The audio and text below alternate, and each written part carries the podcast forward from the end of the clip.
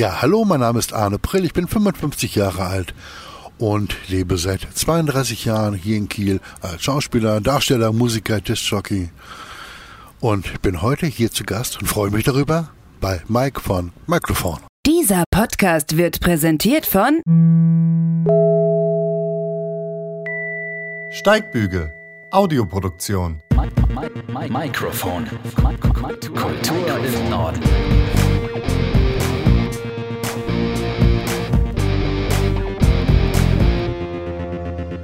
Herzlich willkommen zu einer neuen Folge von Mikrofon Kultur im Norden. Ihr kennt ihn unter anderem aus etlichen Tatortproduktionen. Er spielt in vielen unterschiedlichen Spielfilmen mit. Er ist dabei auch äh, in etlichen Vorabendserien, zum Beispiel beim Großstadtrevier. Und er steht natürlich auch auf der Bühne beim Theater in Kiel unter anderem. Und er macht noch viel mehr. Heute zu Gast Arne Prill. Ich grüße dich. Hallo. Hallo Mike, schön, dass ich heute da sein darf. Das freut mich auch, dass das geklappt hat. Ja, endlich mal, nicht? Wie geht's dir? Mir geht's im Prinzip ganz gut. Sehr gut, Bei diesem ja. Wetter sowieso. Ja, natürlich. Und ja, ich kann nicht klagen. Bestes Sommerwetter hier. Im Schrevenpark sind wir gerade. Deiner zweiten Meiner du schon zweiten Heimat, ich bin ja damals in der Gegend groß geworden. Also als ich fünf, sechs Jahre alt war, bin ich hier rumgestromert. Wir haben Cowboy und Indianer gespielt. War eine geile Zeit damals. Cowboy und Indianer, ja. Kiel, dein Heimathafen. Hier bist du aufgewachsen. Und äh, genießt es immer noch hier zu leben. Ich bin 65 hier in Kiel geboren und Kiel ist meine Heimat. Ich habe viele Städte gesehen, aber irgendwie zieht es mich immer wieder zurück nach Kiel, weil ist aber mein Ding. Kiel ist überschaubar. Hamburg ist auch toll, Köln ist total super zu drehen, zwei, drei Tage mal. Aber Kiel ist immer noch, wo ich sage, Mensch, da bin ich verwurzelt. Holtenau drüben, Thiesenkai. Wunderschön. Ich habe eben schon angesprochen, was du eigentlich alles machst. Vielleicht magst Ja. du selbst noch mal kurz erzählen. Woher kennt man dich? Wo hat man dich vielleicht schon mal gesehen? So ganz grob. Nachher sprechen wir natürlich auch noch über die Einzelheiten. Ja, also ich bin seit 32 Jahren als Profimusiker, mittlerweile als Discjockey unterwegs. Ich habe Bälle, Galas, alles Mögliche gemacht. Dann kam irgendwann mal das Fernsehen auf mich zu, zufälligerweise. Dann habe ich kleine Rollen im Tatort gehabt. Ich habe Fernsehwerbung gemacht. Ich spiele in kleinen Rollen hier in der Kieler Oper am Kieler Schauspielhaus. Eigentlich bin ich überall vertreten. Mal mehr, mal weniger, aber ich kann nicht klagen. Ja. Und los ging das ganze Jahr mit sieben Jahren, das Künstlerdasein dann. Ne? Ja. Das hat angefangen mit einem Casting, habe ich gelesen. Ja. Was war das genau für ein Casting?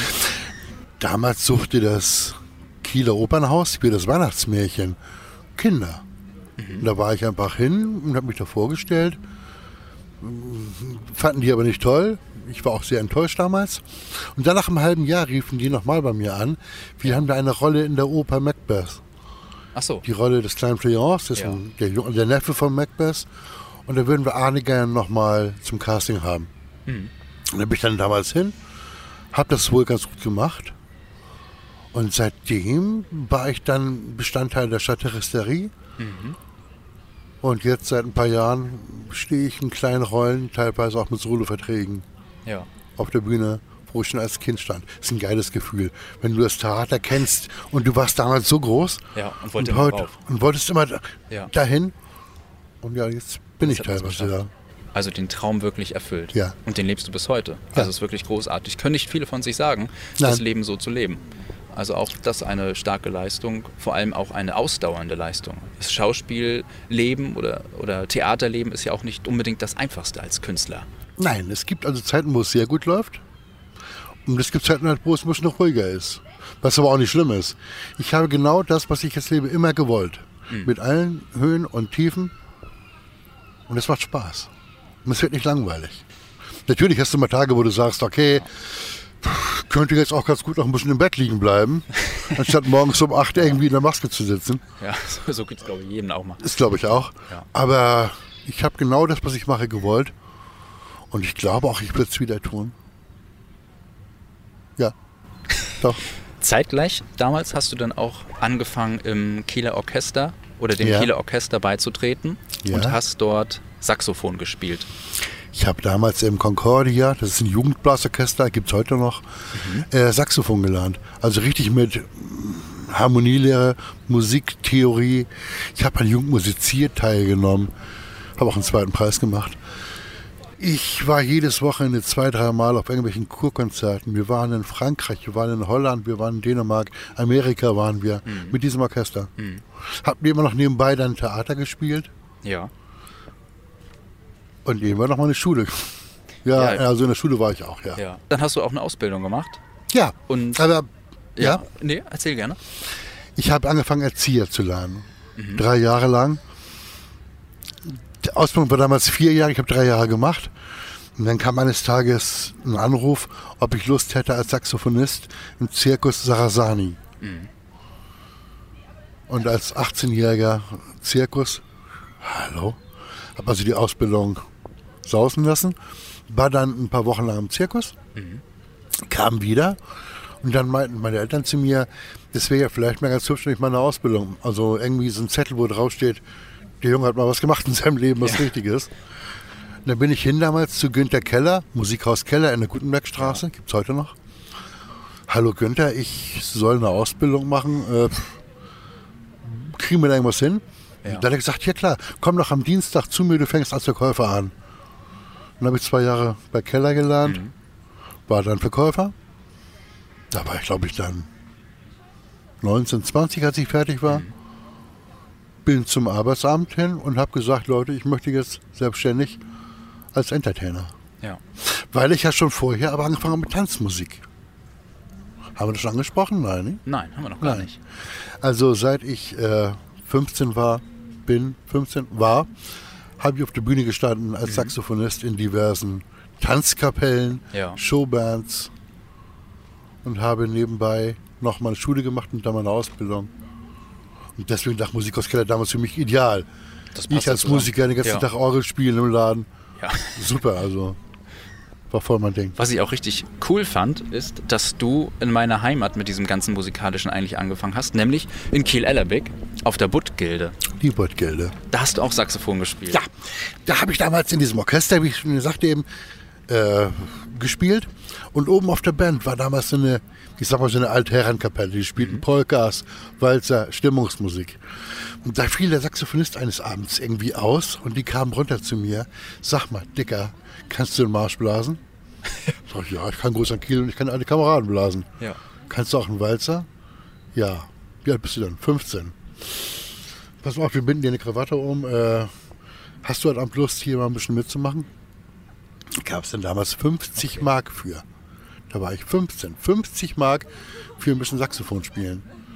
Und dann sagten die, das war gerade mal so schlecht. Ja. Äh, hast du Sonnabend auch Zeit? Und dann ging es immer so weiter. Ja. Und dann irgendwann war es mal plötzlich drei, vier Auftritte in der Woche. Ich habe damals als in dem Alter richtig gut Geld verdient. Dann bist du auch aufs Schiff gegangen mit der Förde Partydisco, mehr oder Ja, das war ja noch. Das, war, das erste Schiff damals war für mich äh, die Lange Land. Das waren diese Butterfahrten, die es damals gab. Da saß ich damals noch aber am Keyboard oder an der Orgel. Ich habe damals, das waren 80er, 90er Jahre, so eine weiße Orgel aus Plexiglas gehabt mit Beleuchtung drin und sowas. Da war Passagiere unterhalten. Ja. Das war, und dann nachher kam, das war aber erst ein paar Jahre her, die Fahrten auf der Nils Holgersson nach Schweden. Da war ich sechs Jahre lang an Bord. Ja. Als Board Entertainer hieß es. Und dann gab es auch Tourneen Tourneen gab es auch, ja. mit RTL zum Beispiel. Ich habe damals den. Es gab damals eine RTL-Sendung, die hieß Kilometer 330 mit dem Schlagersänger Johnny Hill. So ein Western, äh, Ja, es war so ein Country. das so ein Country. Genau. Und der hat dann damals einen Kumpel gehabt, der hieß Tex Harper. Ist ein Schlagersänger aus dem Norden hier. Der dann die Sendung in Realität übernommen hat. Also wir haben uns damals einen Truck gemietet so. mit einer großen Bühne hinten drauf Ja. und sind mit diesem Truck in die neuen Bundesländer gefahren und hatten all die Stars dabei, die man damals im Osten nur aus dem Fernsehen kannte. Die präsentierten wir live Ja. und ich an meiner Orgel war halt da die Background-Band. Ja. Ja, Große Anziehungskraft hattet ihr dann wahrscheinlich. auf jeden Fall. Weil endlich kamen die Stars, die man drüben kannte, Ja. zum Anfassen ins Dorf bei uns. Endlich mal. und gaben Autogramme und da haben wir dann zwei Stunden Konzert gemacht. Damals war mit Truckstop Günter Gabriel, Jürgen Markus, Uli Martin, also alles Namen, die man früher Ja. in meinem Alter noch kannte. Und wenn man jetzt so das Ganze überblickt in deiner Karriere, dann ist das der musikalische Part von Arne Prill, grob gesagt. Dann gab es ja irgendwann dann auch den Zeitpunkt, wo du gesagt hast, oder wo es dann einfach dazu kam, dass du in dieses Schauspiel reingekommen bist, weil du standst natürlich auch schon früher dann auf der Bühne, Ja. wie du es angesprochen hattest. Was war dann so das Projekt, was dich letztlich wirklich in diese Schauspielerkarriere reingebracht hat? Das war damals der erste Tatort in Kiel. Da rief mich eine Produktion an. Ähm, die haben mich irgendwo gesehen, ich weiß nicht wo.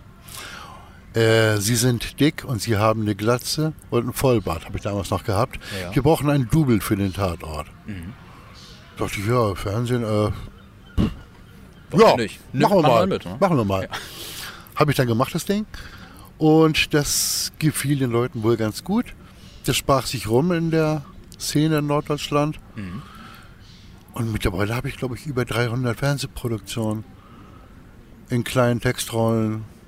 Dann war ich ein Vierteljahr lang TV-Staatsanwalt bei RTL. Okay. Haben wir ein paar Folgen gedreht. In Köln haben wir gedreht. Ja. Ja, ansonsten ziemlich alle Krimis. Und da wollen wir doch mal reinschauen. In ein paar Ausschnitte und Ja. in ein paar Projekte von dir. Arne Prill bei der Arbeit sozusagen. Viel Spaß damit. Also, total facettenreich, Arne Prill, äh, in seinen verschiedenen Rollen und in den Produktionen. Und zu dieser Zeit, das sagtest du auch, ging es dann auch wieder los mit dem Theater. Genau. Da kam es dann auch wieder auf dich zu. Genau. Das Kieler Oper kam auf die Idee, mich für die Rolle des Schankwirtes in der Oper Carmen zu besetzen. Haben wir dann gemacht. Und dann kam, das letzte war jetzt in der äh, Strauß-Oper Arabella, die Rolle des Welko. Da habe ich dann ein bisschen Text gehabt, durfte noch ein paar Takte singen. Und ich habe ja schon erzählt, als Kind stand Ja. ich da. Und dann plötzlich als erwachsener Mensch da auf der Bühne zu stehen, mit einem Solovertrag, Ja. Es hätte schlechter laufen können. es hätte schlechter laufen können. Ist es zum Glück nicht. Nein. Welche Projekte machen dir am meisten Spaß? Gibt es da irgendwas, wo du sagst, oh, also das ist meine absolute Leidenschaft? Ich meine, alles ist ja deine Leidenschaft letztlich. Kann man nicht sagen. Äh, ich mache ja nun auch viel Werbung und ich mache Studentenfilme und all sowas. Aber das, wo ich gerade beteiligt bin, das ist für mich immer das Hauptding, wo ich Ja. sage, natürlich gibt es auch Dreharbeiten. Ich habe da gedreht drei Tage lang für so ein Krimi an der Weser. Hotel, Übernachtung, Catering, einen halben Dreh, freien Tag. Okay. Das war schon eine geile Sache. Und so vier Tage im Hotel in Köln zu sein, ist jetzt auch nicht gerade schlecht. Nö, ich glaube, da gibt es auch wieder schlechtere. Aber letztens haben wir gedreht hier so eine Studentenfilmproduktion auf so einem Schloss hier in der Nähe von Kiel. Auch toll. Okay. Also wenn mich das Drehbuch interessiert oder der Ort, die Ja, Location ja. interessiert mich, bin ich sofort dabei. Total faszinierend. Ja. Wie wirst du denn als Typ sozusagen, wenn man das beschreiben müsste, deinen Charakter für das Schauspiel engagiert? Du hast es ja eben schon gesagt, Ja. Dass da die Produktion einmal auf dich zukam und gesagt, Mensch, du bist dick, hast eine Glatze, das ist an sich ja auch schon mal, äh, ja, das Ja. wusste man vorher auch selbst vielleicht. Ja, ähm, aber wo wirst du da so reingesteckt? nein, welche in der Rolle, äh, in der Regel werde ich engagiert für die Rollen etwas grobschlächtiger, Ja. etwas brutaler. Es sind viele Türsteherrollen, viele Draufhaurollen, aber auch viele Rollen im Anzug mit Krawatte, aber doch böse. Doch böse. Ja. Das ist immer das Haupt. Oder als das Monster. Das Monster sogar. So weit will man dann auch gehen. Ich finde es gar nicht mal so schlecht, weil da weiß ich jedenfalls, wo ich anzusiedeln ja. bin. ja. Damals rief mich eine Agentur an, du Arne, ich habe hier eine Anfrage. Ich brauche hier einen dicken Sack, ungepflegt, unrasiert, nie Viech, total eklig. Ich habe sofort an dich gedacht. Hinterher gesehen denke ich mir, okay, das reicht, Ja. also passt. Okay. Ich habe aber auch viele Fotos, die genau dieses Klischee bedienen halt. Ne? Aber ich meine, das ist auch gut, weil das eben ein markantes Markenzeichen ist, was man sich dann über die Jahre erarbeitet hat in den Film als Rolle. Du, ich habe mir längst abgewöhnt, also äh, Traumschwiegersohn oder Prinzessinnen werde ich nicht spielen. Wie sieht denn so eine Drehwoche bei dir aus, wenn mal eine ansteht? Und im Gegensatz dazu, wie sieht es dann mal aus in deinem Leben, wenn du mal zur Ruhe kommst? Eine Drehwoche heißt, er, man steht früh auf, fährt hin, bereitet sich vor, geht in die Maske, probt, probt, probt, sitzt rum, sitzt rum, Wartet sitzt viel, ewig rum, dreht dann vielleicht 20 Minuten, 30 Minuten. Was zu essen zwischendurch. Ja. Und du hast Feierabend und fällst ins Bett. Du hast nicht hart gearbeitet, darum geht's nicht. Aber den ganzen Tag bist du im Kopf dabei. Was habe ich gemacht? Habe ich erst das Glas genommen? Habe ich dann die Schere genommen und zugestochen? Oder habe ich mit dem Glas... Du bist nur am Überlegen den ganzen Tag lang. Wo habe ich gestanden? Wo muss ich hingehen, wenn der das gesagt hat? Also der Kopf, der rotiert schon. Ja. Das ist im Theater genauso oder auch im Fernsehen. Ja. Und wenn ich mal ganz privat bin, habe ich einen Freund, der ist Zauberkünstler, der wohnt bei mir in der Straße und wir gehen zusammen angeln. Und da kommst du dann zur Ruhe. Da komme ich dann richtig zur Ruhe. Wenn du jetzt eben gesagt hast, da rotiert im Kopf ganz viel, das ist nicht wirklich Arbeit für dich. Ist es nicht aber auch Arbeit für einen jungen Künstler oder einen jungen Schauspieler, sich in die Rolle reinzudenken und etwas zum Beispiel Brutales dann zu spielen, womit Doch. man vielleicht gar nicht erst fertig Ja. kommt, um das seelisch zu verarbeiten? Ich hatte einen Einsatz für die Serie Die 2 auf ZDF damals und sollte einen Kinderschänder spielen. Und die Kamera wollte zeigen, wie er vor dem kleinen Kind steht und er den Gürtel rausholt und das Kind mit dem Gürtel schlägt. Das wollte die Kamera laut Drehbuch sehen. Ja, Ich habe gesagt, Leute, sage ich, äh, nein, ja. das mache ich nicht. Das ging zu weit dann. Ich bin gerne jetzt hier euer Kinderschänder, aber das geht mir zu weit. ja. Und habe dann nachher vorgeschlagen, dass man sieht ansatzweise, wie ich den Gürtel aus der Hose hole, dass man die Kinderaugen sieht und dann kommt eine Klappe und man hört nur einfach Ja. Klatsch. Aber ich habe mich denken. geweigert zu zeigen, Ja. denn irgendwie habe ich auch eine Verantwortung, denke ich mal. Und wenn Ja, mir sowas so überhaupt nicht liegt, Ja. ich habe auch schon Nazis gespielt.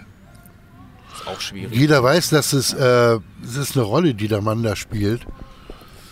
Aber so ein paar Sachen, Die gehen dann doch an die Grenze. da schnacken wir dann abends schon meine Frau und ich. Guck mal, Schatz, ich habe hier ein Drehbuch, lies dir das mal durch. Ja. Wo sie auch sagt, Mensch, Muss das sein. Ja. kann man das vielleicht irgendwie ändern? Oder, abändern ja, ja. ich habe auch schon mal ein Drehbuch abgelehnt. Okay. Das war mir zu deftig. ja. Ich glaube, aber diese Entscheidung muss man dann noch eben treffen. Ja, Man muss sich auch ganz klar die Grenzen dann setzen, um Ja. zu sagen, weiter gehe ich dann natürlich, nicht. klar. Wir wollen noch mal kurz über das Schauspiel allgemein reden, ähm, weil es auch viele gerade bei Mikrofon interessiert, kann ich mir vorstellen. Wie würdest du das beschreiben? Kann man als Schauspieler in Deutschland noch groß rauskommen in dieser Zeit? Ja, ich glaube schon, die Chance, groß rauszukommen und davon richtig gut, richtig gut leben zu können, ist verschwindend gering. Also ich habe viele, viele Kollegen, die sich mit Kellnern über Wasser halten, mit Zeitung austragen, mit Taxi fahren. Ich habe das Glück, durch meine Musik, die ich noch mache, und durch so wie ich aussehe, immer noch ganz gut gebucht zu werden. Ja. Weil du mehrere Standbeine dann hast. Ja. Einfach. ja. Aber wenn du heute aussiehst wie 2000 andere Leute, hast du es, glaube ich, verdammt schwer. Man muss dann wahrscheinlich auch die richtigen Leute kennen und wie man immer so schön sagt, Du musst die richtigen richtigen Leute kennen. Die müssen auf dich aufmerksam werden. Und du musst wirklich bereit sein, zu vielen Castings zu fahren, wo du nicht bezahlt wirst. Ja, Wenn du die Rolle haben willst, musst du sagen, ich fahre heute nach Hamburg, ja, stelle mich da drei Stunden hin, mach den Hampelmann. ja. Da habe ich mal ein Ding gehabt, da fahre ich nach Hamburg auch, komme da an, wird abgehängelt, mach die Tür auf, da kommt der Regisseur und sagt, hui, der ist aber dick. Da dachte ich mir auch, also, das hättest du auch der Fotos sehen können. Ja, das stimmt. Was würdest du jungen Schauspielern und Schauspielerinnen auf den Weg geben heutzutage? Also dieses Durchhaltevermögen, das ist ja eben schon so ein bisschen bei dir hervorgehoben worden, das muss auf jeden Fall gegeben sein. Nutzt jede Chance, würde ich sagen, vor der Kamera oder auf der Bühne zu agieren. Auch wenn es mal keine Kohle gibt, wenn es heißt, das ist eine Studentenproduktion. Aber was du da an Erfahrung sammeln kannst, das ist dermaßen viel. Du lernst unheimlich viel, während du spielst. Ich habe Kollegen, die sagen, ohne Gage trete ich überhaupt nicht auf. Das soll jeder selber entscheiden. Aber ich muss sagen, das, was du lernst, ist viel mehr wert als 300, Ja. 400 Euro. Ja. Und Rückschläge gehören dann eben auch nochmal dazu. Ja, Ähm, Gab es bei dir vielleicht auch mal so einen Zeitpunkt, es klingt ein bisschen auch natürlich sehr rosig, dass das alles so super läuft auch.